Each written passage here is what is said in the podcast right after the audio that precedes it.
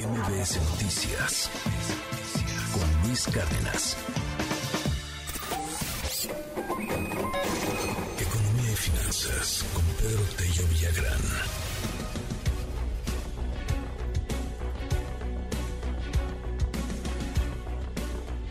Pese al aumento en las tasas de interés, el crédito bancario acumula 12 meses en ascenso. ¿Cómo entendemos esto, Pedro? Te mando un abrazo. Buenos días. Luis, qué gusto saludarte. Muy buenos días. Fíjate que el comportamiento del financiamiento de la banca comercial a empresas y familias registra un sorprendente, sí, sorprendente comportamiento en los últimos meses, a pesar, a pesar del aumento en las tasas de interés y no obstante el impacto que la inflación ha ejercido sobre el poder adquisitivo de la mayor parte de los ingresos y de las economías familiares y personales. ¿Por qué lo digo? Veamos los siguientes datos.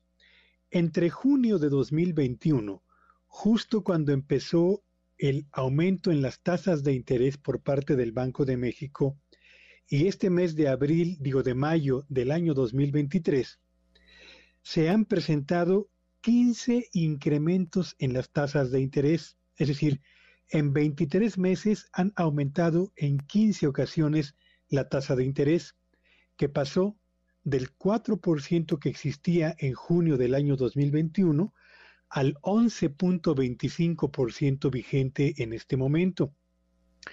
Cuando se presenta una escalada en la tasa de interés o en el costo del financiamiento tan pronunciada como la que acabo ahora mismo de señalar, lo que uno espera es que el financiamiento de los bancos a las empresas y a las familias o los individuos tienda a desacelerarse cuando no a empezar a disminuir en términos reales. Y cuando reviso los datos que dan cuenta del comportamiento del financiamiento de los bancos, Luis Auditorio, me encuentro con una realidad totalmente diferente.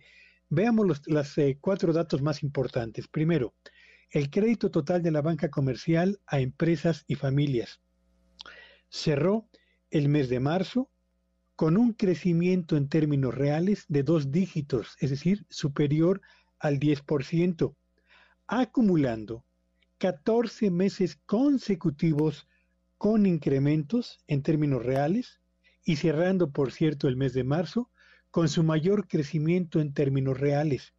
Justo cuando la tasa de interés está en su nivel más elevado, el crédito bancario alcanza su mayor ritmo de crecimiento.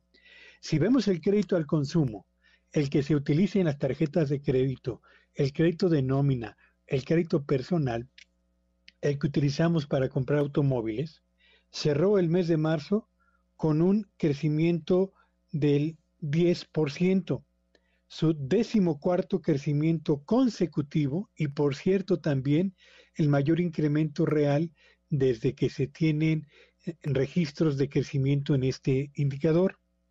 El crédito a la vivienda cerró marzo con un crecimiento del 4.5%, que es también el mayor crecimiento que ha registrado este financiamiento, no obstante el nivel de las tasas de interés en los últimos 25 meses y el crédito a empresas cierra el mes de marzo con un avance del 3.2%, acumulando 11 meses consecutivos, Luis Auditorio, con cifras positivas de avance en términos reales.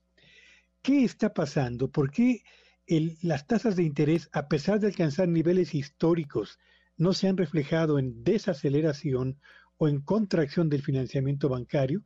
Bueno, yo creo que hay dos razones fundamentales, Luis. La primera es que la competencia entre los bancos para mantener a sus clientes, familias, personas o empresas se ha incrementado a tal grado que los incrementos en las tasas de interés que los bancos aplican al financiamiento que usted y yo utilizamos no han sido tan pronunciados como lo ha sido el incremento en la tasa de interés del Banco de México. Así que la competencia entre los bancos está funcionando bien, muy bien en estos momentos a favor de los usuarios del financiamiento. Y en segundo lugar, yo diría que en el caso de las empresas y particularmente de las familias que deciden eh, adquirir financiamiento bancario para comprar vivienda, están aprovechando, en el caso de las familias y vivienda, que todavía existen tasas de interés fijas que les permiten comprar o más bien adquirir un bien raíz ahora manteniendo una tasa de interés fija durante todo el plazo del financiamiento. Y eso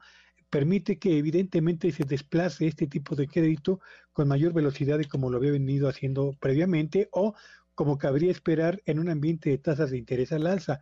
Y por cuanto a las empresas se refiere, Luis, yo diría que en buena medida la renovación de maquinaria y equipo obligada por la finalización del ciclo de vida útil de esa tecnología ha llevado a las empresas a solicitar financiamiento el más barato posible para poder comprar la maquinaria y el equipo que le permita mantener su competitividad. Y en cuanto a las personas, desde luego que las tarjetas de crédito se han convertido en el instrumento de financiamiento con mayor avance en México, a pesar del incremento en sus tasas de interés, solo que, a diferencia del pasado, el porcentaje de los totaleros, es decir, quienes cubrimos el monto de la deuda que adquirimos con tarjeta de crédito al comprar la despensa u otro tipo de bienes, eh, eh, quienes cubrimos esa deuda antes del corte del mes eh, de nuestro estado de cuenta, ha aumentado en relación con el pasado, lo que permite que el impacto del aumento en las tasas de interés a las tarjetas de crédito no pese o no gravite tan pesadamente sobre las finanzas personales. Así que aumentan las tasas de interés a niveles históricos y el financiamiento bancario sigue avanzando, alcanzando en algunos casos también niveles históricos de, ritmo de avance, Luis. Gracias, querido Pedro. Bueno, pues ya seguiremos platicando sobre estos temas. Te mando un abrazo y te seguimos en tu red. ¿Cuál es? Gracias, Luis. Síganme en Twitter en arroba Petello Villagrán y que sea un espléndido inicio de semana. MBS Noticias con Luis Cárdenas.